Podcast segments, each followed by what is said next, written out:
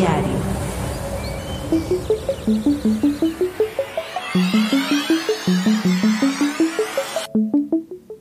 ¿Recuerdas que cuando éramos niños solo queríamos ser adultos? Y ahora que soy adulto, solo quiero volver a ser niño. Claro, porque al final nadie nos dijo que así sería la inesperada adultez. Por eso, en este podcast hablamos de todos los problemas que enfrenta un recién adulto aquí y ahora. Pues a darle que para luego es Es tarde.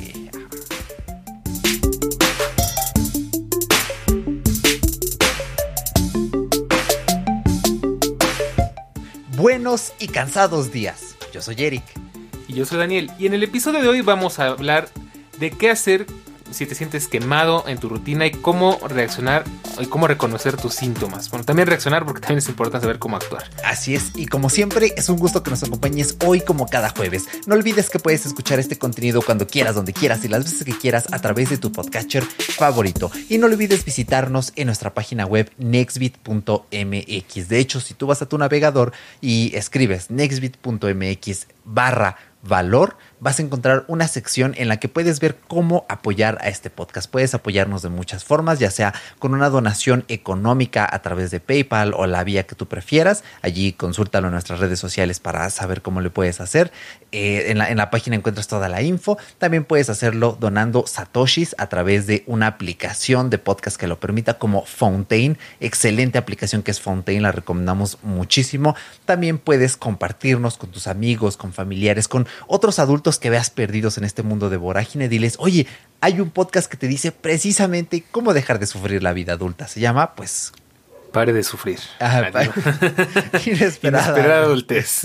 Exactamente, así que pues nada, ya saben, visítenos en exbit.mx, vean nuestros cursos especialmente diseñados para adultos, les van a encantar. Dani, ¿cómo has estado? ¿Cómo te va? Muy bien, muy contento de estar aquí una semanita más, con mucho que platicar. No todos lo podemos platicar al aire, pero este episodio está precisamente inspirado en mi fin de semana. no es pago de ideas, pero puedes preguntarme en qué me gasté mi quincena. Entonces, bueno, pues hoy vamos a platicar de burnout y de breakdown, que creo que es algo que nos pasa a todos los adultos jóvenes o no tan jóvenes. Y bueno, creo que nosotros los jóvenes somos más sensibles a eso porque estamos más conscientes de nuestra salud mental, ¿no? Entonces, eh, es un tema que creo que nos va a venir muy bien a todos. Queremos que sea un podcast muy positivo, muy bonito. Esperemos que se convierta en eso. No terminemos hablando de cosas muy darks, como ya nos ha pasado. este, pero bueno, pues ¿cómo ves, Eric? ¿Tú ¿Qué piensas de, del burnout? ¿Qué piensas del, del breakdown? Mm, Pues pienso que para hablar en inesperada darquez es este un muy buen allí eh, temita.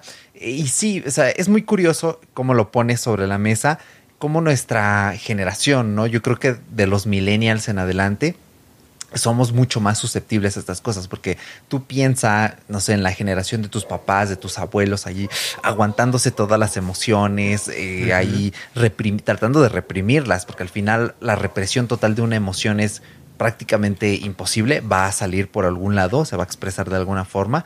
Y pues cómo le hacía a esta gente, ¿no? Y dices, pues es que pues, le dio un derrame cerebral. ¿Por qué? Ah, pues, pues, su cuerpo ahí ya, super somatización de todo O el estrés enloqueció y mató a toda su familia, ¿no? Ajá, exactamente. como los jugadores de fútbol americano, que de tanto golpe se, le se les empiezan a hacer como callos en el cerebro y cuando les hacen autopsias es como, no, pues este carnal mató a toda su familia porque literal se le descompuso el cerebro.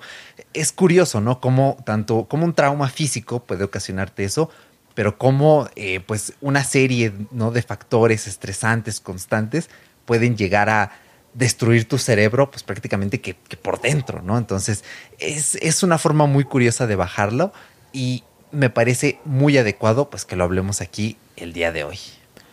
Claro, pues sí. Y como siempre yo creo que es importante empezar a definir, porque tal vez a ti no te suene el término, eh, para algunos va a ser más común que para otros, pero bueno, empecemos por definir qué es un burnout y no el paradise, para, para los que sepan de videojuegos, perdón por el mal chiste, ¿no? Ahí me pones el badams, ¿no? Entonces, ¿qué es un burnout? Un burnout es básicamente cuando ya excediste, bueno, ya quemaste toda tu energía, por así decirlo. Bueno, prácticamente hecho eso significa en español, ¿no? Es como que como que una quemada, como que te quemaste, ¿no? O sea, como cuando estás echándole leña a la hoguera y te quedas sin, sin leña y pues tarde o temprano la, la leña se acaba y la hoguera se apaga. Entonces, más o menos pasa lo mismo. eh, cuando llevas mucho tiempo sometido a mucho estrés, a muchas cosas, casi no descansas, em, pues digamos que un estilo de vida que yo creo que todos hemos estado en esa situación alguna vez, estudiando, trabajando, este, resolviendo temas y demás. Entonces, un burnout es cuando llega ese momento en tu vida en el que abres los ojos y dices, ya no puedo más. No me puedo levantar, no me puedo concentrar, eh, estoy frito, ¿no? Este, ya no puedo más. Entonces, eso es un burnout. Y ahora, Eric, ¿qué es un breakdown? Son parecidos, pero no es lo mismo. Exactamente. Pues un breakdown, como el nombre en inglés lo dice, pues break, romper, y down, pues abajo, ¿no? Casi, bueno, debería ser como, no, olvídenlo. Colapsar, venirse abajo. Colapsar, exactamente. Yo estaba pensando en sink, que es como hundirse, pero bueno, se escucharía raro, ¿no? Break sinking es como que... Mm. Pero sí, básicamente un breakdown es la ruptura. Es más, yo me atrevería a decir que es como una especie de ruptura en tu estado cognitivo, que de repente algo choca como si un asteroide impactara en, en no sé, en el puente de San Francisco y el puente se hunde, se rompe, se parte a la mitad y ya no hay más circulación de los coches, que en este caso por, pues, por coches podríamos entender pues quizá la sinapsis, ¿no? De las neuronas, nuestros pensamientos, todo lo que mantiene a flote, ¿no? La circulación sana. Entonces, una pequeña metáfora, pero pues todos sabemos que es un breakdown porque yo creo que en algún punto de nuestra existencia lo hemos experimentado. Claro, y eso es interesante porque aunque lo hemos experimentado, no todos sabemos este, bueno, no sabemos qué es, no todo el mundo está consciente de lo que es realmente un breakdown, a pesar de que seguro todos lo hemos vivido alguna vez en la vida, ¿no? unos más que otros. Y, bueno, pues, ¿cómo podríamos definirlo? O sea, ¿cómo sería eh, pasado a palabras eh, menos técnicas, palabras más prácticas? Em, un breakdown. Pues un breakdown sería, por decirte algo, un punto en el que diferente, por ejemplo, al burnout, en el que más o menos tienes la energía, más o menos funcionas, pero aquí la cuestión es que ya no, no están cuadrando tus ideas, o sea, ya este, hay muchas cosas que no están bien en tu mente y empiezas a tener ansiedad, empiezas a tener depresión, empiezas a hacer cosas muy locas que antes no hacías. Em, por decirte algo, de repente te vuelves este extremadamente social cuando tú siempre has sido muy introvertido porque tu mente ya está buscando una forma desesperada de de salir de esa situación y empiezas a buscar recursos por donde sea, ¿no? Entonces, eh, básicamente un breakdown es cuando ya no das más, o sea, como, dirían, ya no te da la vida, ya no te da la mente y simplemente ya no puedes seguir, o sea, eh, las cosas empiezan a caer poco a poco y bueno, pues al final es un desastre y pues puede resultar en muchas cosas. Cosas buenas, cosas malas, ya llegaremos a ese punto porque al final el breakdown es una oportunidad de aprender. Y bueno, el burnout es una cuestión en la que, si bien puedes aprender mucho al respecto, es una cuestión un poco distinta porque ahí se trata de, de aprender a relajarte, de aprender a administrarte. El breakdown es un poquito más complicado, por lo menos así lo entiendo yo, porque digamos que la situación es un poco más comprometedora, ¿no? Entonces, bueno, pues no sé, tú, a mí me gustaría que tú nos hablaras más del, del burnout, porque eh, hasta donde bueno, creo que tú fuiste el último que tuvo burnout de los dos. Entonces, platícanos un poco cómo, cómo es esto, cómo, este, cómo puedes identificar un burnout. Claro que sí. Bueno, pues yo he de decirles que sí tengo experiencia con los burnout. Tuve un burnout, eh, bueno, uno tuve varios en la universidad. Yo creo que no ha habido etapa en mi vida en la que haya sido más burnouteado, más quemado, porque si no alguien me decía, ya dejen de usar anglicismos, usen más español. Últimamente he visto un poco más de lo normal que la gente se queja de eso. Entonces, em, es la queja de moda. Ajá. Entonces, eh, em, pues la universidad, para los que ya la hayan pasado y para los que la estén pasando, yo creo que es una de las etapas de la vida en la que más quemadas te das. O sea, por presión social, por cómo está estructurado, etcétera. Entonces, ¿cómo detectas pequeños síntomas que te dejan ver que estás quemado?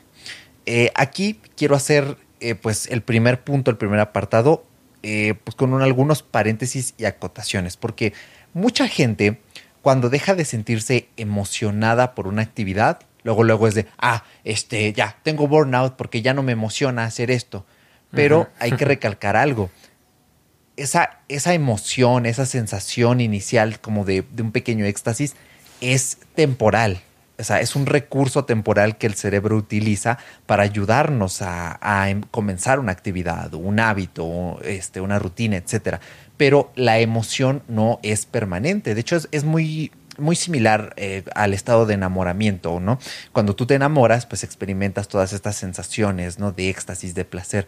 Y, con el tiempo van bajando.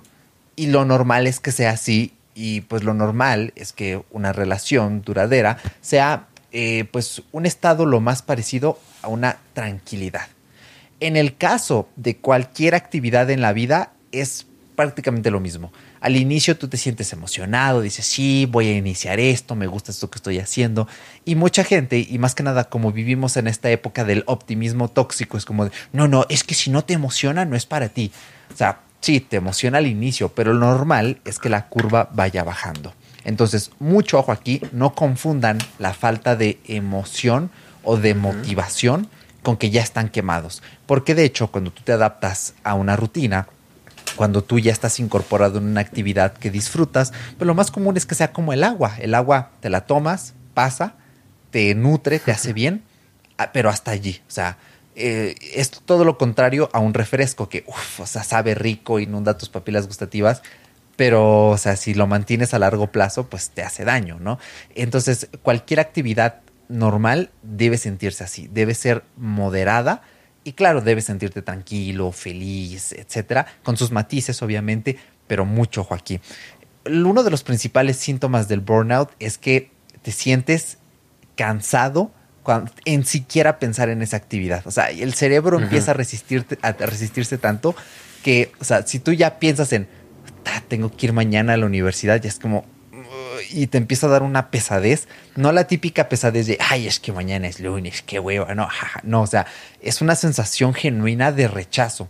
Y lo peor de sentir esto en un burnout es que normalmente son actividades con compromisos, o sea, no hay una forma fácil de huir de ellas, porque si comienzas a, si dejas que tu cerebro utilice la reacción de huida, pues te va a dañar a largo plazo, no vas a tener consecuencias. Entonces, ese es el primero y el más evidente. Y nótese cómo es muy diferente sentir apatía, rechazo, con ya no sentir una super sensación de emoción, de éxtasis.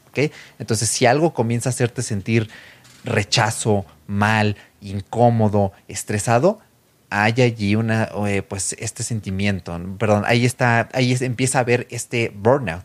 Y obviamente, si tienes este cansancio mental, todo cansancio mental repercute en el cuerpo, porque al final el cerebro, pues, es el órgano que más gasta energía en el cuerpo, ¿no? Entonces, e, el cerebro tratando de hacer cualquier cosa, eh, trabajando en segundo plano mucho más de lo normal, comienza a hacerte sentir cansado físicamente. Entonces, si tú comienzas a notar que ya no rindes igual en esa actividad como antes, también es un síntoma de burnout y puede ser peor, porque el burnout comienza a llevarte a tener insomnio, por ejemplo, a intentar distraerte con otras actividades que pueden repercutir en la calidad de tu sueño en el tiempo que duermes. Y por ende es como un círculo vicioso, o sea, te empiezas a sentir mal, tu cerebro empieza a tratar de huir, empieza a desarrollar otras actividades, no te deja dormir, entonces te empiezas a sentir más cansado y así se va. Es todo un ciclo. Entonces yo diría que esos son los dos principales eh, pues, síntomas del burnout. Te sientes cansado, tanto mentalmente como físicamente, y a esto súmale que quizá empiezas a sentirte triste, eh, ansioso, o sea, comienzas a experimentar pues, ya síntomas que yo no diría como tal de una depresión, porque creo que un breakdown es más cercano a una depresión, pero sí comienzas a sentir allí cosas que, pues, que ya no están cool y comienza a interferir ya con tu vida y es peligroso porque el burnout puede llevar después al breakdown. Claro. Sí, sí, sí. Mira, yo te lo diría, un ejemplo que se me ocurre, tú corrígeme si me equivoco.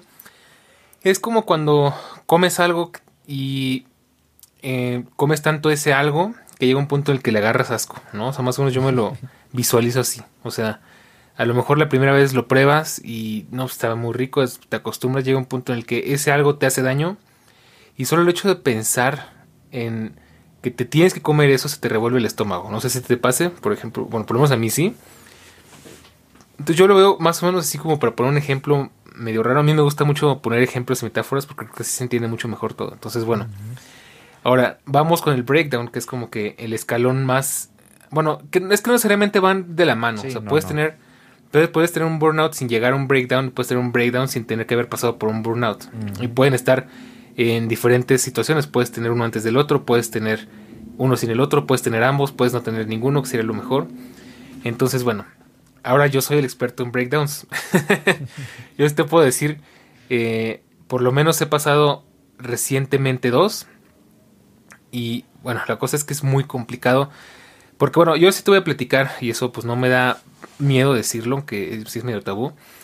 Yo sí he vivido depresión, o sea, yo sí sé lo que es una depresión fuerte, sí sé lo que es este llegar al punto de eh, tener que tomar medicamentos. Bueno, sería una cuestión, eso se los platico en otro episodio porque es muy interesante.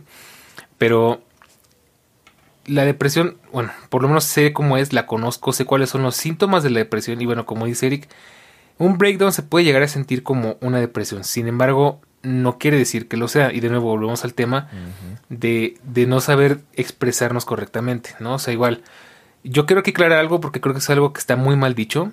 Eh, sentirse triste no es lo mismo que sentirse deprimido. No porque un día despertaste sintiéndote tristón o tristona porque, no sé, porque tu amiga se, se regresó a, otro, a su país natal y ya nunca va a regresar o porque se murió tu gatito, o porque ese tipo de cosas, eh, eso no quiere decir que estés deprimido, ¿no? Y se usa mucho el, ay, déjalo, está deprimido. Hay que también aprender, ya que tanto nos quejamos del inglés, pues a usar bien el español, ¿no? O sea, em, decir que tienes depresión implica muchísimas cosas y de hecho no es algo que se dice a la ligera. O una cosa es estar triste y estar triste es completamente sano y completamente normal, es parte de nuestra vida, de nuestro abanico de emociones.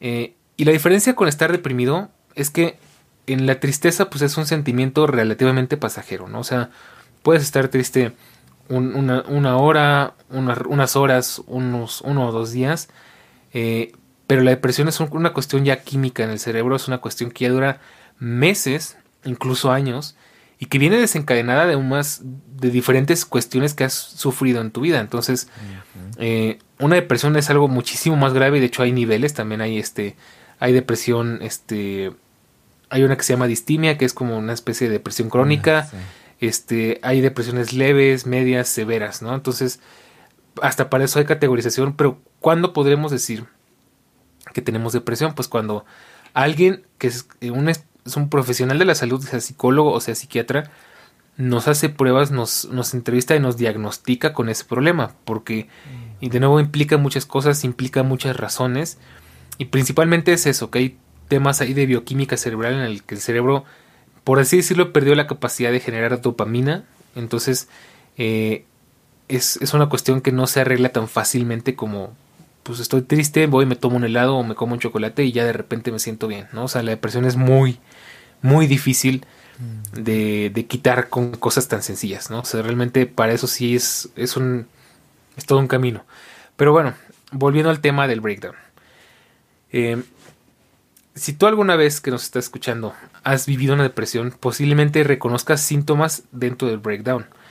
Y es que son, en, algunos puntos son similares. Yo sí te podría decir, un breakdown sí puede llevarte a una depresión. Y es que, bueno, vamos a ponerlo en términos ya prácticos para darle tantas vueltas al asunto. Em, en un breakdown la cuestión es que a diferencia del burnout, tú puedes seguir con tus labores diarias, puedes seguir trabajando, puedes seguir eh, haciendo tus obligaciones, puedes incluso seguir siendo social. El tema es que aquí se te van acumulando tantas y tantas y tantas cosas de hecho, aquí cito un video que les vamos a dejar en el, en el canal Telegram y en la descripción, que es un video muy bueno que estábamos viendo justo antes de empezar este episodio, eh, porque es una muy buena referencia justamente.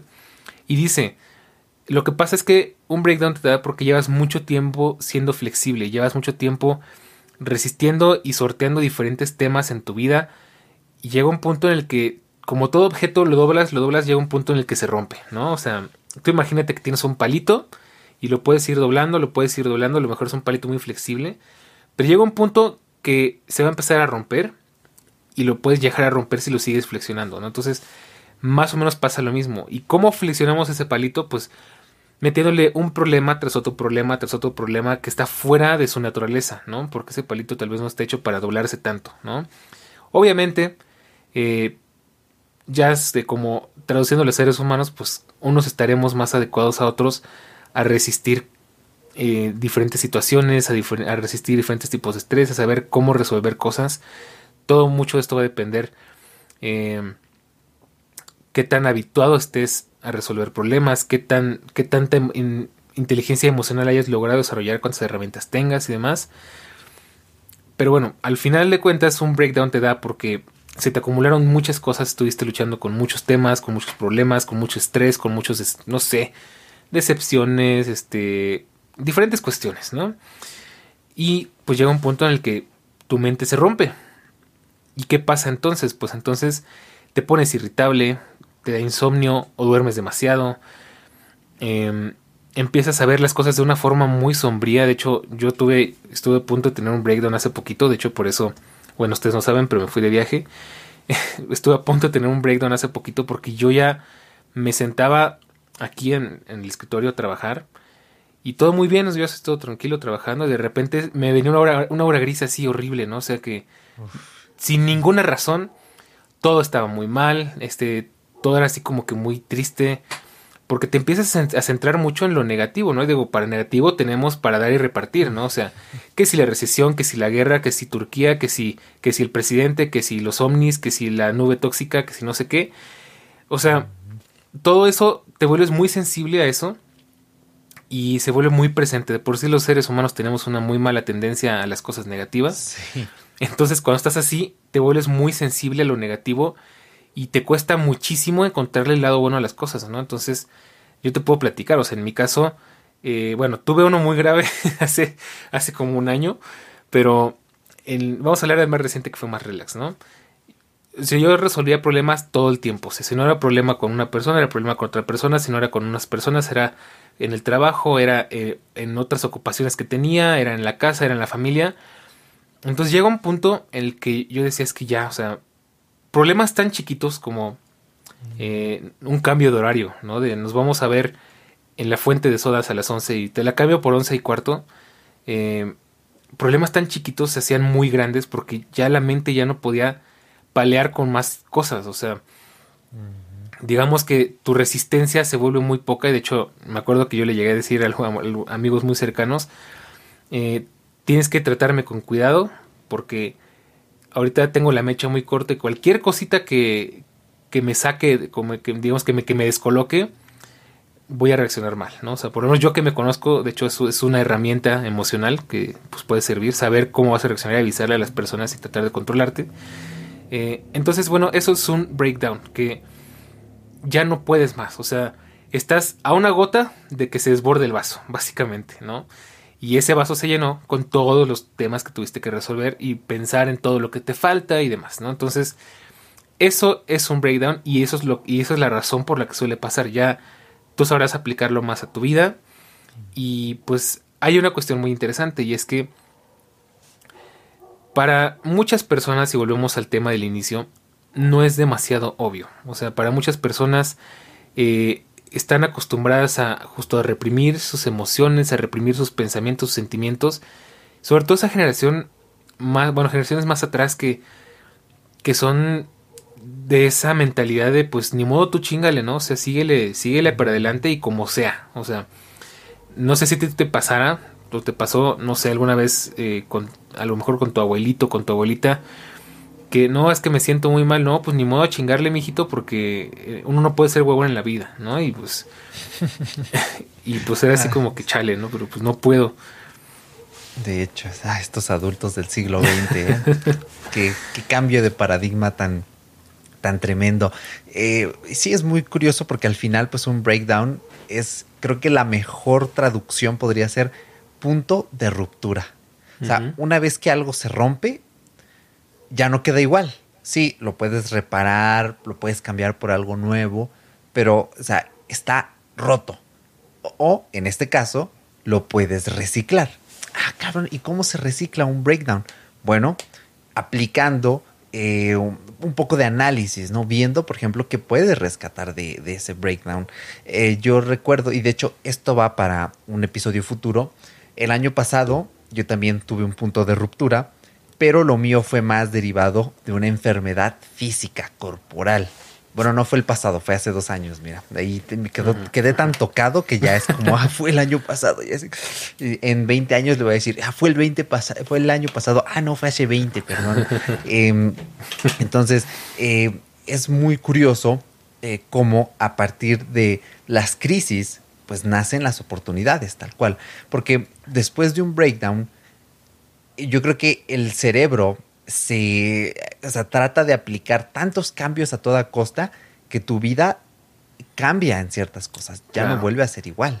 Y bueno, hay que aclarar algo muy importante que, quería mencionar, que es algo muy interesante, que de hecho yo creo que es el tema que muchas personas vemos y no sabemos por qué son, yo por eso estudié lo que estudié. Eh, pasan dos cosas. Una, de ahí nacen los lords y las ladies, ¿no? O sea, en el momento en el que una señora se pone histérica porque le cobraron cinco pesos de más en los tacos de la esquina y hace un pancho y la graban y le suena a internet y se hace viral, es porque esa mujer tuvo un breakdown. O sea, esos, ese tema fue lo que le terminó de romper y por eso pasó lo que pasó, ¿no? Y porque no actuó a tiempo. Otra forma en la que podemos detectar un breakdown es porque, bueno, vamos a poner un ejemplo un tanto gráfico, ¿no? Tenemos un amigo eh, que es bien introvertido, que le gusta, pues le gusta su tranquilidad, le gusta estar en casa, es una persona muy hogareña, es de videojuegos, es de ver series. Tiene un breakdown y de repente se vuelve el alma de la fiesta y se va todas las noches de antro y de repente lo ves con tres novias y dices, ¿qué onda? ¿Qué pasó con este hombre? Tuvo un breakdown. Su mente está buscando desesperadamente una forma de, pues, de resolver las cosas, ¿no? Entonces, esas son las posibles consecuencias de un breakdown mm, posiblemente no bien atendido, porque pues lo podemos desembocar en dos cosas. Digo, al final, todo puede que llegue al mismo, a la misma conclusión. El tema es cuánto te va a tomar y qué tanto vas a tener que sufrir para llegar a esa misma conclusión, porque no es lo mismo que, por ejemplo, este, este hipotético amigo se hubiera dado cuenta y hubiera tomado acciones más sanas, a que ahora tenga que pasar por todo este rollo, ahora que resulta que hasta por ahí tiene un hijo no deseado y ahora tiene que pasar por todo un relajo, para al final llegar a un punto después de 15 años en el que dice, ah, rayos, bueno, ya entendí qué pasaba conmigo, este, y ahora ya me resigné porque ya me chingué, ¿no? Pero, este... Oye, eso no es muy anti-darks de tu parte. eso es muy darks. Bueno, por eso habíamos dado el, el, aviso, ¿no? De que pues, se podía poner dark, pero esperábamos que no. Inesperada ¿qué le vamos a hacer? Pero bueno, vámonos por el lado bonito. Si lo resolvemos a tiempo, las cosas pueden salir bastante bien. Entonces, bueno, tú qué, eh, pues tú cómo ves qué podríamos hacer para resolverlo? ¿Cómo podemos actuar? Ok, bueno, lo primero es estar consciente de nuestras emociones. Aquí voy a hacer ahí un poquito una maraña con el temita y es eh, la práctica de mindfulness. Y yo se lo, creo que se los he dicho en uno o dos episodios pasados. Escuchamos mindfulness y es como, ta madre, este güey ya quiere que me ponga a meditar. No tengo tiempo, trabajo de 8 a 10. ¿Cuándo quieres que medite? No, no, no, no, no. El mindfulness, mindfulness se traduce a español como conciencia plena, ¿ok? Mindful es, bueno, mind de mente y fullness es eh, pues como llenar. Eh, entonces se puede traducir como conciencia plena. Eh, el mindfulness, una de sus prácticas es tal cual reconocer tus emociones. Esto es un paso muy importante. De hecho, tú puedes practicar mindfulness casi en cualquier momento. No necesitas tener un tapete de yoga y sentarte a meditar o ponerte ahí que del mar del cerro o así tus audios. No, no, no, no, no. De hecho, tú puedes ir caminando por la calle, quitarte los audífonos y simplemente prestarle atención a los sonidos, a no sé, a, a los autos, a lo que hace la gente, a cómo reaccionas tú, a cómo vas respirando mientras estás caminando. Todo eso involucra mindfulness, porque le estás permitiendo a tu mente ser plena no distraerse en otras cosas. Entonces, eh, algo, ahora sí que la base del mindfulness es reconocer tus emociones. Entonces, ya sea que estés pasando por un burnout, ya sea que estés pasando por un breakdown o que estés en el post-breakdown, siempre tienes que reconocer tus emociones. Es más, incluso antes del burnout, lo que sería la situación estresante, la situación quemante per se, si tú sabes reconocer tus emociones en ese momento, mira, ya tienes casi que gran parte del trabajo hecha. Entonces, ¿cómo se hace esto? ¿Cómo reconoces tus emociones? Yo les voy a poner un ejemplo. Eh, yo, soy, yo soy una persona muy ansiosa. A mí es muy fácil que ciertos pensamientos, emociones, sensaciones me causen ansiedad. De hecho, lo he estado reconociendo mucho y es como, hijo de madre. Otra cosa que añadiría a mi lista de cosas por las que voy a ir a terapia, soy bien pinche ansiosa. Y no, no creo y no, no sé si tenga este síndrome de ansiedad generalizada, espero yo que no. Eh, tampoco es que esté así todo el tiempo, pero sí me reconozco como una persona ansiosa. Y a veces me pasa que, por ejemplo, creo que este, este ejemplo ya se los había dado. Eh, un día estaba jugando con mi perro en el patio, estábamos ahí jugando con él como pues, es de costumbre todos los días. Y de repente, eh, pues sale volando la pelota y voy por ella y empiezo a sentir ansiedad. O sea, yo estaba así jugando de la nada y fue como, o sea, ¿por qué me empiezo a sentir así raro, no? Ya saben, esa sensación de opresión en el pecho es como, ok, mira, estoy jugando con el perro, no va a salir un tigre ahorita de atrás de la jardinera, no me va a comer, no me va a caer un meteorito, o sea, no hay nada en este momento que me tuviera que estar causando ansiedad. Entonces me serené, eh, lo dejé pasar y fue casi que se disolvió, eh, no al mero instante, pero se fue calmando la ansiedad. Entonces, ese tipo de cuestiones, eh, la verdad es que sí requiere un poco de entrenamiento, porque o sea, estamos tan acostumbrados a los pinches estímulos. Hay estímulos por todas partes. De esto eh, quiero hablar en Cyborgs Análogos, que Cyborgs Análogos, es más, aquí me voy a poner. Escucha Cyborgs Análogos, es mi otro podcast que está en nuestra red de aviario. Búscalo así, tal cual, Cyborgs con Y. Es un podcast de tecnología que no he tenido chance de actualizar porque estoy hasta la madre de trabajo, pero eh, excelente podcast. Esa cancioncita es la canción que compuse en GarageBand. Estamos en camino. Otro burnout, claro que sí. por, eso por eso no he subido nada, porque estoy trabajando justo en eso. Eh, entonces, eh, en un episodio de Cyborgs, quiero hablar de un estudio que probó que nos distraemos de una pantalla con otra pantalla. O sea, vamos brincando de pantallas, ¿no? Es como, ah, voy a ver una serie aquí en el Apple TV. Bueno, ya acabé, voy a trabajar y te sientas en tu monitor. Ah, voy a tomarme un descanso y con el pinche teléfono ahí de hecho, A mí, ¿sabes qué me pasa? Y esto ya está grave. Ya es un poco fuera del tema, ¿no? Pero ¿sabes qué me pasa? Y me di cuenta hace rato. Pongo un video en YouTube y justo nos hemos quejado tanto de la liquidez de, la atención en la gente. Pongo un video en YouTube que remotamente me empieza a desinteresar y ya estoy con el celular en la mano revisando otra cosa al mismo tiempo que tengo el video de fondo porque ya me aburrí. Y eso está grave. O sea, la verdad es que reconozco que eso está grave. No poderse enfocar en una cosa porque necesitas estarte estimulando todo el tiempo. Yo te voy a decir eh, dos datos interesantes. Volviendo al tema. Uno, que es algo que me dijo una amiga que este. no creo que nos esté escuchando, pero si nos está escuchando Nicole, un saludo. que tiene mucha razón. Al final, ¿qué es la ansiedad? Pues es una es un sentimiento de que quieres huir, ¿no? O sea, al final es esa sensación de que estás queriendo huir de algún de algo, de un peligro, de algún tema, ¿no? O sea, de algo que está pasando. Entonces, ya que haces consciente ese tema de que tienes sensación de huir, te puedes preguntar, bueno, ¿de qué huir de qué? ¿De qué quiero huir? ¿Cuál es el tema que me está que me está poniendo en esta situación? Y bueno, hay dos caminos, ¿no? Si tú realmente sabes que hay algo que te está generando esa sensación de, de huida y es algo que sabes que puedes resolver. Por ejemplo, a mí me pasaba mucho con el dinero. Yo decía, de repente me empezaba a entrar la ansiedad de que digo, sabes que siento que estoy gastando mucho, siento que... Eh, siento que no voy a poder pagar las tarjetas, que voy a tener que pagar intereses, ya me fue burro, ya valió madre, no, va a venir, me van a venir a embargar. Este, y todo pasa así, tal cual como lo dije, ¿eh? o sea, ni siquiera lo razonas, nada más lo estás así, este, mezclando en tu cabeza. Tan sencillo como decir, ok, reviso mis cuentas, todo bien, todo mal, eh, si tengo todo mal, pues hago un plan eh, para que esto sea resolvible a tiempo y no que crezca la bola de nieve y se, pierdas el control. O a veces llegas al punto o a la conclusión de que dices, ¿sabes qué? Estoy ansioso porque sí, o sea, todo está bien, eh, todo está en paz, todo está en orden, entonces, pues, ¿qué, ¿qué, me pasa? Pues simplemente estoy dejando que eso que al final se vuelve una costumbre, al final recuerda que sensaciones como estas son similares, bueno, la, la, la mente tiene memoria, tal como los músculos, tal como muchas cosas. Entonces a veces simplemente es como que esa memoria que se está eh, ejercitando.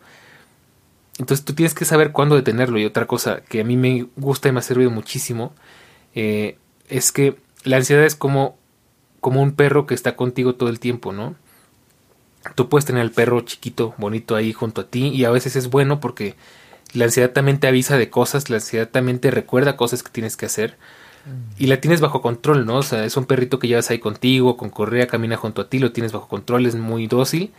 El problema es cuando ese perro empieza a crecer, a crecer, a crecer y tú no lo detienes, llega un punto en el que el perro es más grande que tú y se apodera de ti. Entonces, el truco aquí es no dejar que ese perro crezca. O sea, el truco aquí es mantener ese perro, pues no, no sé si la palabra correcta sea amarrado, pero bueno, controlado, este, y no dejarlo crecer porque en el momento en el que tú dejas que crezca se apodera de ti llega el punto en el que pierdes el control y entonces tienes ataques de ansiedad y entonces tienes posibles breakdowns y posibles burnouts. Entonces em, bueno pues eso es lo que hay que cuidarnos o detectarlo a tiempo y de hecho el, ejemplo que pone serie que es muy bueno porque justo lo detectaste y, y lo incluso lo razonaste un poco no o sea todo está bien, todo está en orden. No puede, no hay ninguna razón en particular en este momento por la que voy sentirme así.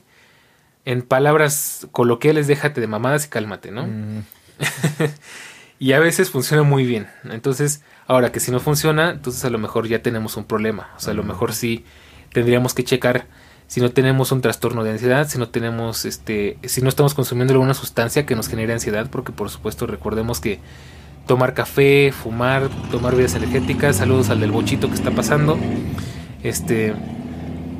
Eh, ese tipo de cosas, hay muchas sustancias y muchas cosas que también nos pueden generar una ansiedad artificial, ¿no? Entonces, eh, pues ir revisando, pues de dónde puede venir si es que no es justificado, ¿no? Y si es justificado, pues hay que atenderlo. Eh, y bueno, pues, ¿qué más podríamos hacer?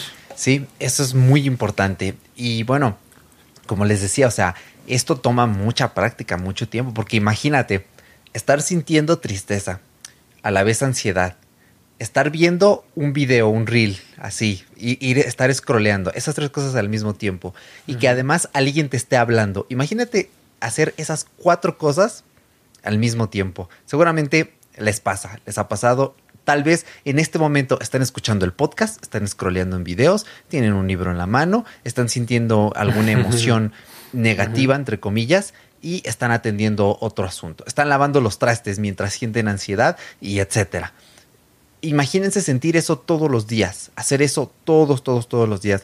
O sea, por eso la mente colapsa, porque es eh, tal cantidad de, eh, pues, de estímulos per se, de sensaciones, que el cerebro pues se satura. Al final, pues el cerebro en ciertas cosas es comparable con una computadora. Entonces, eh, el cerebro lo empiezas a llenar de cosas y cosas y cosas y cosas. La RAM se colapsa, te da pantallazo azul, eh, el almacenamiento se vuelve lento y, o sea, ya es una cosa en la que realmente es muy complicado. Entonces, la clave en esto está en que ustedes dediquen ciertos momentos del día a identificar cómo se sienten en ese momento. Hacer una pequeña pausa. Es más, incluso les diría, comiencen a pensar en ciertas acciones que hacen en automático.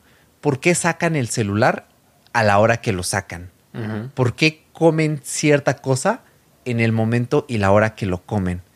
Empiecen a identificar eso y después, una vez que tengan cachado, ah, mira, yo hago esto en esta situación o a esta hora, piensen qué están sintiendo en ese momento. Déjenlo fluir, déjenlo ser. Y cuando sientan, ah, ya traigo el pinche teléfono en la mano. Ah, claro, es que eh, me estaba dando FOMO. Ah, ¿por qué? Y de esa forma van a comenzar a reconocer las emociones. Y lo más importante, una vez que tengan identificadas las situaciones en las que sienten tristeza, euforia, ansiedad, em, enojo, etcétera, miedo, incluso también, muy válido. Eh, de esa forma es que tú empiezas a trabajar en las emociones. Dices, mira, ok, siento miedo cada vez que eh, me mandan al supermercado. Ok, ¿por qué sientes miedo cada que te mandan al supermercado? E imagínate que te mandan al supermercado cuatro o cinco veces por semana. O sea, si te da miedo, es natural que en, en, en algún punto te vas a quebrar, ¿no? O sea, te estás exponiendo ahí eh, a un choque prácticamente casi todos los días. Ok, entonces, ¿qué sigue? Eh, no reprimir las emociones, porque recuerda, las emociones al final son una válvula de, escape. Entonces, si tú tapas la válvula, o sea, eso en algún momento, por mera física, va a explotar. Entonces, las emociones tienden a somatizarse.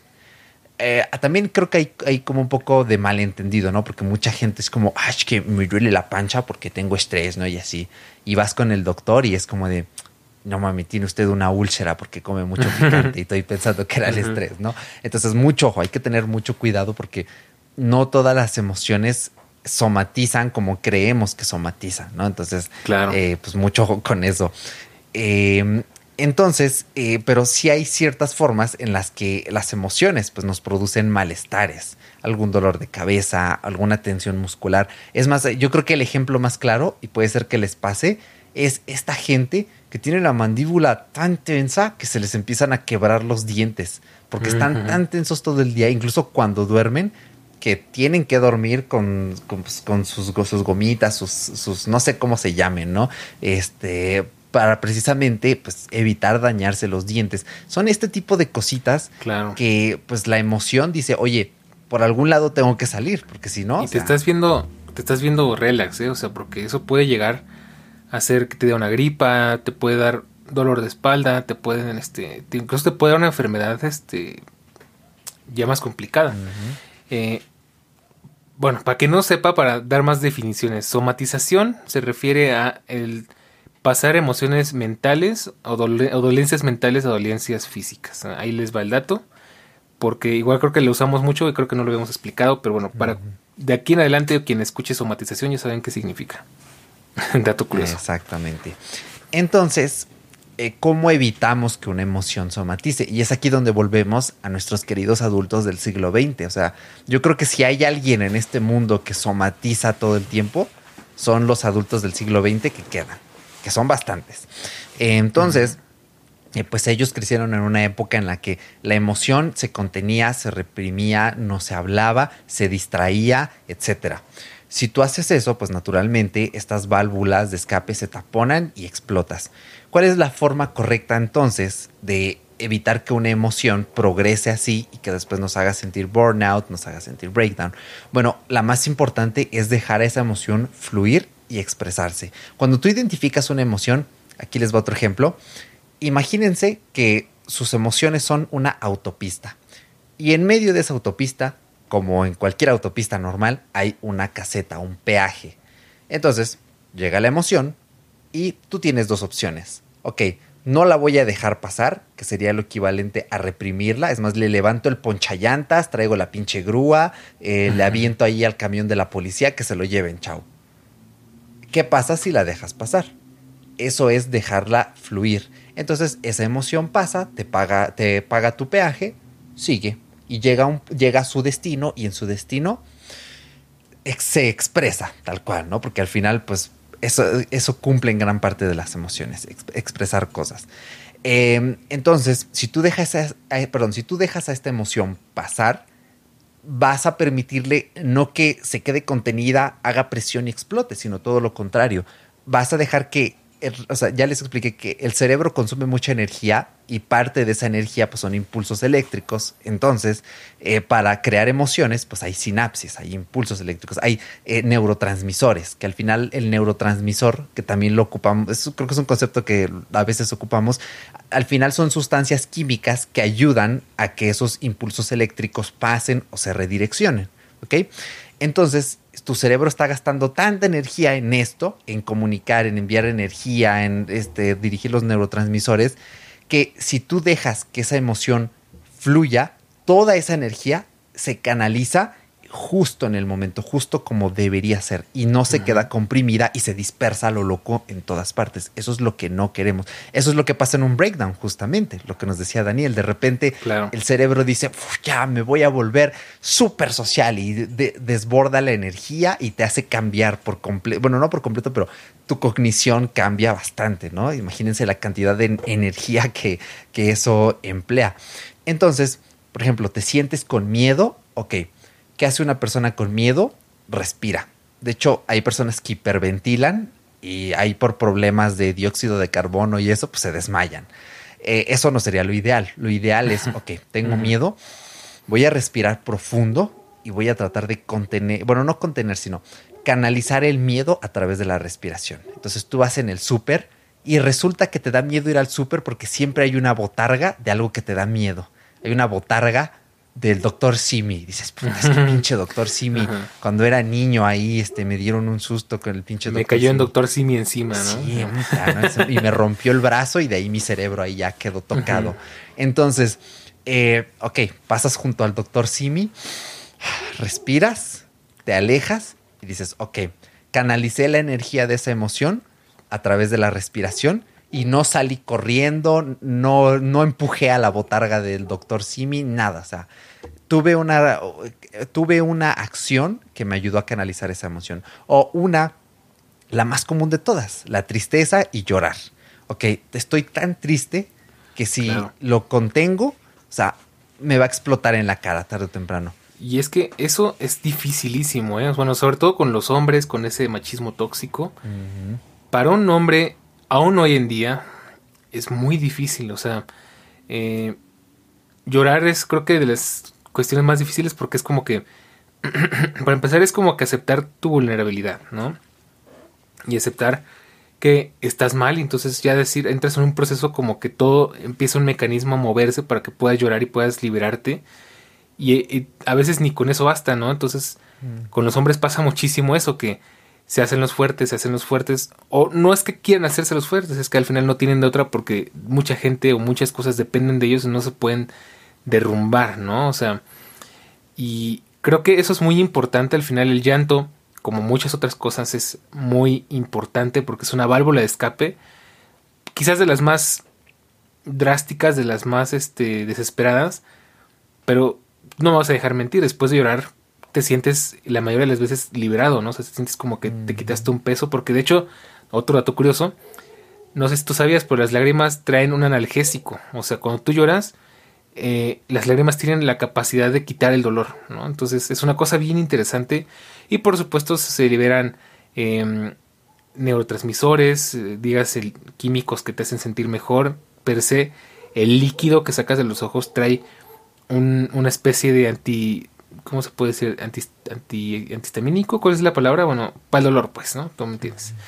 Entonces, es muy bueno y la cuestión es que es otra cosa que tenemos como que muy, mm, pues muy tabú, ¿no? O sea, como que eh, no está bien vista, sobre todo en los hombres. Entonces, bueno, dato curioso más. Sí. Ahora, ahora vamos, vamos hablando de las cosas positivas, porque bueno, ahorita estamos hablando mucho de pues cómo podemos eh, darnos cuenta, de cómo podemos evitarlo, de cómo, bueno, no evitarlo, pero cómo podemos eh, manejarnos. Pero ahora, ¿cuáles son las cosas positivas? Porque al final no todo es malo y creo que esa es la parte, eh, la parte happy del, del episodio de hoy. Porque la moraleja de esta historia es que tanto un burnout y específicamente, bueno, yo me quiero centrar más en el breakdown. Ya Eric nos dirá su, su parte del, del burnout. Después de un breakdown, viene una gran oportunidad y esa gran oportunidad es la oportunidad de aprender. ¿Qué me llevó a este breakdown? ¿Cómo lo resolví? ¿Y cómo eso cambió mi vida? Porque al final, eh, pues las cosas cambian mucho y ojo, mucho cuidado porque si un breakdown no se resuelve bien, vuelve a surgir. O sea, puede estar bien un mes, dos meses, medio año, pero si no se resuelve bien, eso regresa. Entonces, por supuesto que para eso hay muchas cosas que puedes hacer, hay muchos hábitos que puedes cambiar, puedes acudir con un profesional. Honestamente, y si hay un psiquiatra por aquí escuchando me va a querer matar, pero yo recomiendo primero ir con un psicólogo y si es necesario después con un psiquiatra, porque son diferentes. El psicólogo está entrenado para escuchar y para ayudarte a encontrar, mira, es muy poético lo que te voy a decir. El psicólogo está igual de perdido que tú en la vida, sin embargo, él trae un mapa y una linterna para ayudarte a buscar el camino dentro de tu mente, ¿no? Entonces, eh, me encanta esa frase.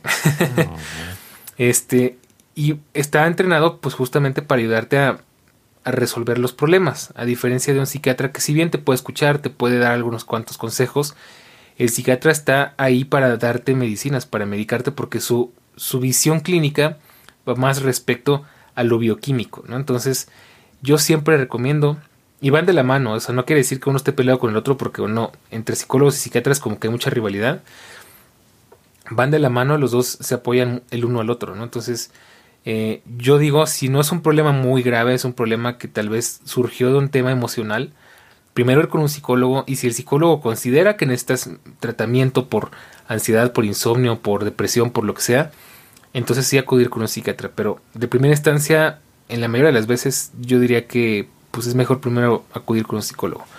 Eh, y bueno, no es comercial, aquí no estoy ofreciendo mis servicios todavía.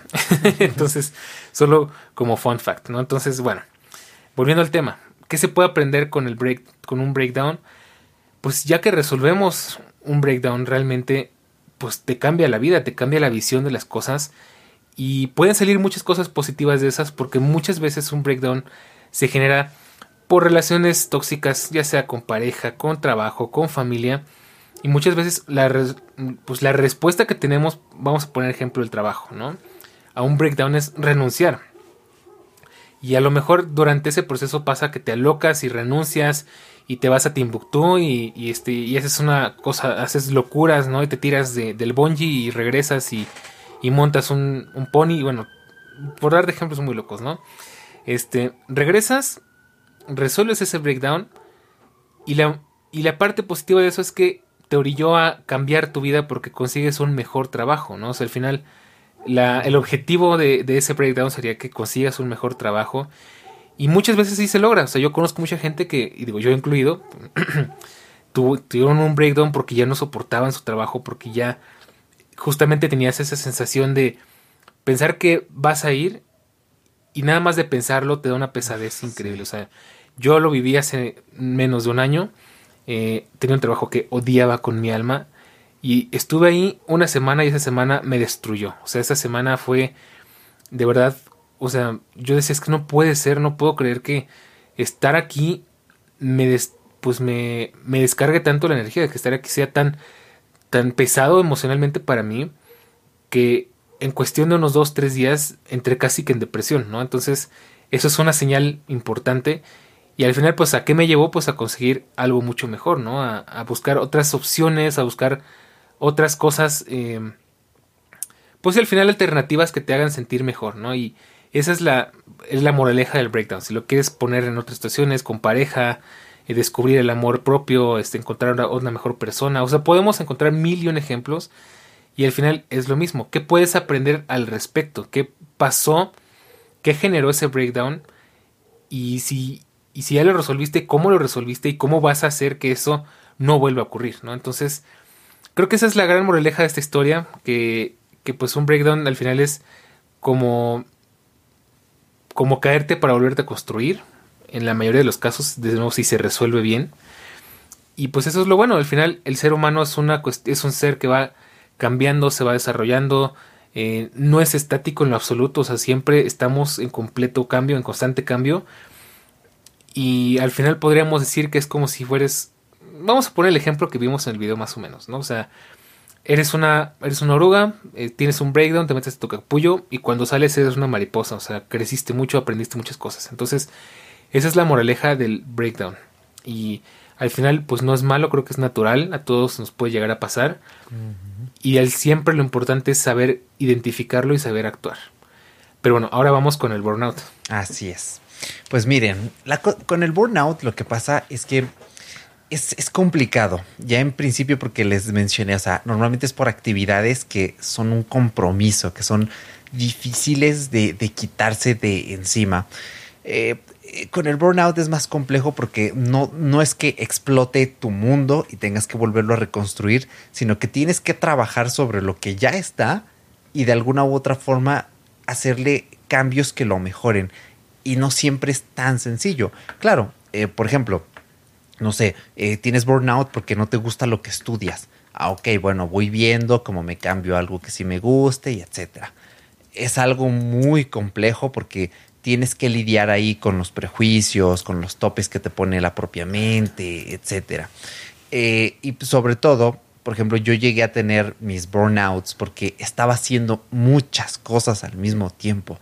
Tenía mis materias normales, llevaba dos, tres idiomas, tenía el podcast, tenía mi canal de YouTube, o sea, era insostenible. Realmente la pandemia fue lo único que me frenó porque de ahí tuve que empezar a cortar cabezas, tuve que empezar a hacer cosas distintas, porque de una u otra forma eh, estaba siendo imposible. Y duele porque muchas veces cuando tienes un burnout, hay ocasiones en las que tienes que utilizar una aceptación incondicional. La aceptación incondicional es una, es una técnica de psicología que, como su nombre dice, es aceptar que las cosas son como son, o sea, no hay de otra. Muchas veces tú vas a terapia y el terapeuta te ayuda a que precisamente aceptes la realidad eh, de la forma más suave posible, sin dejar de ponerle peros, con la menor resistencia posible. Entonces muchas veces cuando estás en medio de un burnout, o sea, estás en la situación de que, pues no, no me puedo cambiar de licenciatura, no puedo renunciar a mi trabajo, eh, o que puedo, eh, no sé, dejar de hacer cosas que me gustan, pero tienes que aceptar que va a haber allí un luto, porque, pues, por ejemplo, estás dejando ir una actividad que, amas, que te gusta, que te llena, y al final vas a pasar por ese luto de que dejaste ir esa cosa que, era parte de ti, que te complementaba. Entonces, por eso creo yo son, eh, son más complicados de cierta forma. No estoy diciendo que sean mejores o peores, porque tanto un burnout como un breakdown son horribles, eh, pero es que realmente hay cosas que están implicadas que son a veces un poco más complejas, tanto en una como en otra. Pero imagínense lo que es tener tantos burnouts, tener tantas de estas situaciones obstaculizantes que, que te quiebres. O sea, realmente es, eh, como ya dijo Daniel, no es que una te lleve a la otra o que tengas que tener una para después la otra, pero sí están muy eh, correlacionadas. Entonces, yo creo que lo ideal ante un burnout es primero, analiza cómo está tu vida, eh, acepta sobre todo cómo es, y una vez que aceptes tal cual como es tu realidad, procede a ver qué son esos pequeños cambios que vas a hacer. Oye, tengo que eh, pues finiquitar este proyecto porque pues, no me queda de otra. O sea, realmente eh, quiero hacer otras cosas, me está consumiendo mucho tiempo, está siendo muy desgastante. Ok, hay que finiquitarla o reducir su intensidad. Eh, ok, no me gusta lo que estoy estudiando y no puedo ahorita salirme y encontrar otra cosa. Ok, bueno, primero hay que entrar en una conciliación con eso, aceptar que así es la realidad, que no la podemos cambiar. Y no te voy a decir yo, bueno, pues ya trata de disfrutar eso que haces, porque si no lo hacías antes, o sea, ¿qué te garantiza, no? Que lo vas a disfrutar después. Pero al menos trata de ver algún beneficio a futuro ah, mira, pues yo quería ser, no sé por qué siempre pienso en lo de biólogo marino. Yo quería ser biólogo marino, pero porque estoy estudiando, este, em, estoy estudiando eh, agronomía, ta madre, ¿no? Yo estoy en la tierra cuando quisiera estar en el mar. Ok, bueno, velo de esta forma. Estudias agronomía, vas a saber muchos conceptos de, de la tierra per se, cuando ya vayas a poder estudiar para ser biólogo marino, o sea, vas a saberte así eh, muchas cosas de la tierra que está abajo de la agüita. Es un ejemplo muy burdo y muy estúpido, pero realmente si tratas de ver la vida un poco con este filtro de los beneficios, las ganancias que te van a dejar ciertas cosas, incluso aunque sea algo que no te apasiona o que no te encanta, se hace mucho más llevadero.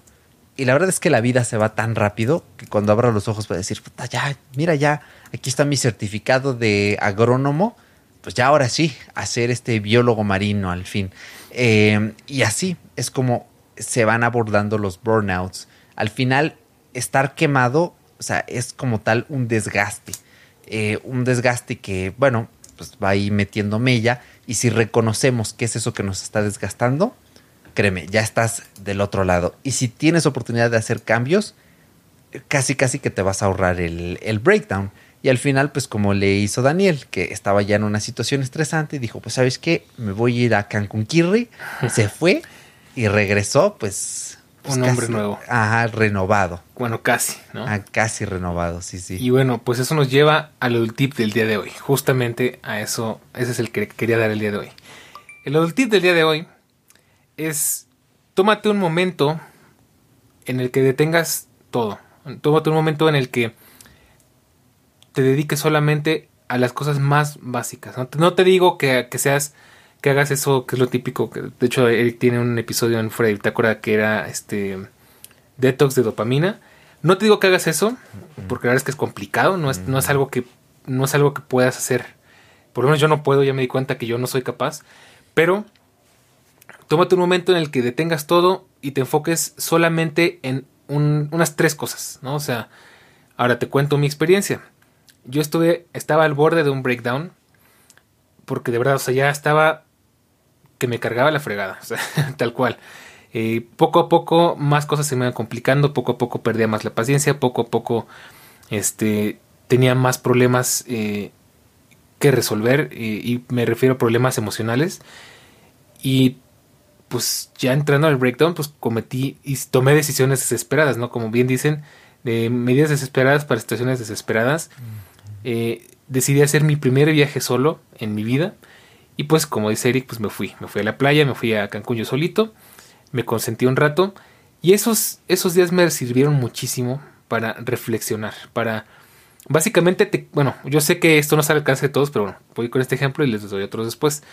Este irse lejos de casa por tan solamente tres días, lejos de el trabajo, de, de la pareja, de los problemas, de, de la familia, de, de, estar aquí en estas cuatro paredes, que creo que esa es la cuestión que a mí me agobiaba mucho, ¿no? Que todo el tiempo veía lo mismo, la misma gente, las mismas calles, lo mismo todo. Irte a un lugar tan diferente, eh, ponerte a pensar en cualquier otra cosa, en poderme, por, por ejemplo, en mi caso, poderme tirar a escuchar música durante horas y no tener otra cosa que hacer y bueno, a eso súmale mis, mis patoaventuras que tuve allá y que anduve echando relajo y anduve de peda los tres días.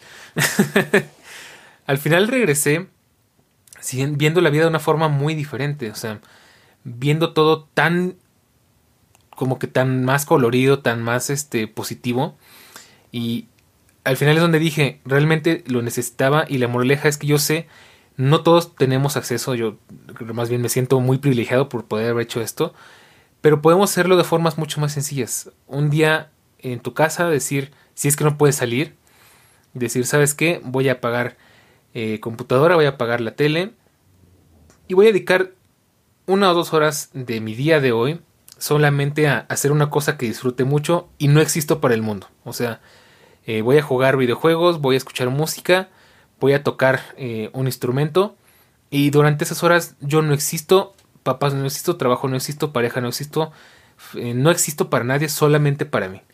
Y eso te va a ayudar mucho a poner las cosas en perspectiva, te va a ayudar mucho a, pues yo diría que justamente como que reiniciar tu mente, ¿no? O sea que esto, bueno, en mi caso sí fue muy extremo porque pues fue tal cual yo lo sentí como un reinicio porque fue una, una experiencia muy fuera de lo normal para mí, pero al final eso es lo que a veces necesitamos, una especie de, pues, ¿cómo podemos hacer un parón? ¿Sí? Pues, un parón en el que detienes todo lo que está pasando y te enfocas solamente en ti. Y al final eso te invita mucho a reflexionar, ¿no? Te invita mucho a, valorar qué cosas tienes, qué cosas te gustan, qué cosas no te gustan y qué puedes hacer al respecto para resolverlo. Y lo bueno de eso es que no estás en un momento de crisis, estás en un momento de calma en el que tienes la cabeza fría y tienes más recursos para pensar cómo lo puedes resolver. Entonces, ese es el tip del día de hoy. Los invito a que lo hagan, a que vayan a algún lugar que les guste mucho, a un café, lo hagan en su casa, si pueden, salgan de viaje y si pueden solos, se los recomiendo mucho, es una experiencia muy interesante. Em, que hagan algo que los saque de su zona, no de confort, pero de su, de su mundo habitual, ¿no? Em, y que puedan tener justo estas, estas reflexiones. Y bueno, pues con eso vamos cerrando el podcast. Efectivamente, muy bien, ¿eh? Ya nada más como paréntesis me gusta mucho lo que dices y creo yo va muy relacionado con romper un poquito la rutina. No digo que las rutinas estén mal, yo no me considero enemigo de las rutinas, porque al final la rutina nos ayuda a ahorrar energía, a hacer las cosas más rápido y de cierta forma mejor, pero es cierto, a veces un burnout es por una rutina exhaustiva. Y pasa mucho en la universidad, porque es todas las semanas, lo mira, hasta, hasta siento aquí la pesadez nada más de acordarme, las mismas pinches clases, a las mismas pinches horas, los mismos pinches días, pero pequeños cambios. Por ejemplo, aquí cerquita de mi casa hay un lugar donde venden unos hot dogs de pollo que dices, te chupas los dedos con unos pinches hot dogs de pollo. Y un día de estos, para romper la rutina, voy a ir por un hot dog de pollo o unos nachos con queso así de Cinépolis calientito aquí en mi casita para ver una O película. Exactamente. Entonces, no, mira, con esto rompes la rutina, le das algo nuevo. Yo no sé por qué siempre a estas horas tengo hambre, pero bueno, ya es muy noche para cenar. Pero pues Sí. vámonos despidiendo. Vamos a ir poniendo la musiquita de outro. Y pues nada, muchas gracias por habernos acompañado en este episodio. Dani, gracias por toda la información valiosa que nos aportaste. Y nada, nos escuchamos la próxima semana con más y mejor. Nos vemos. Chao.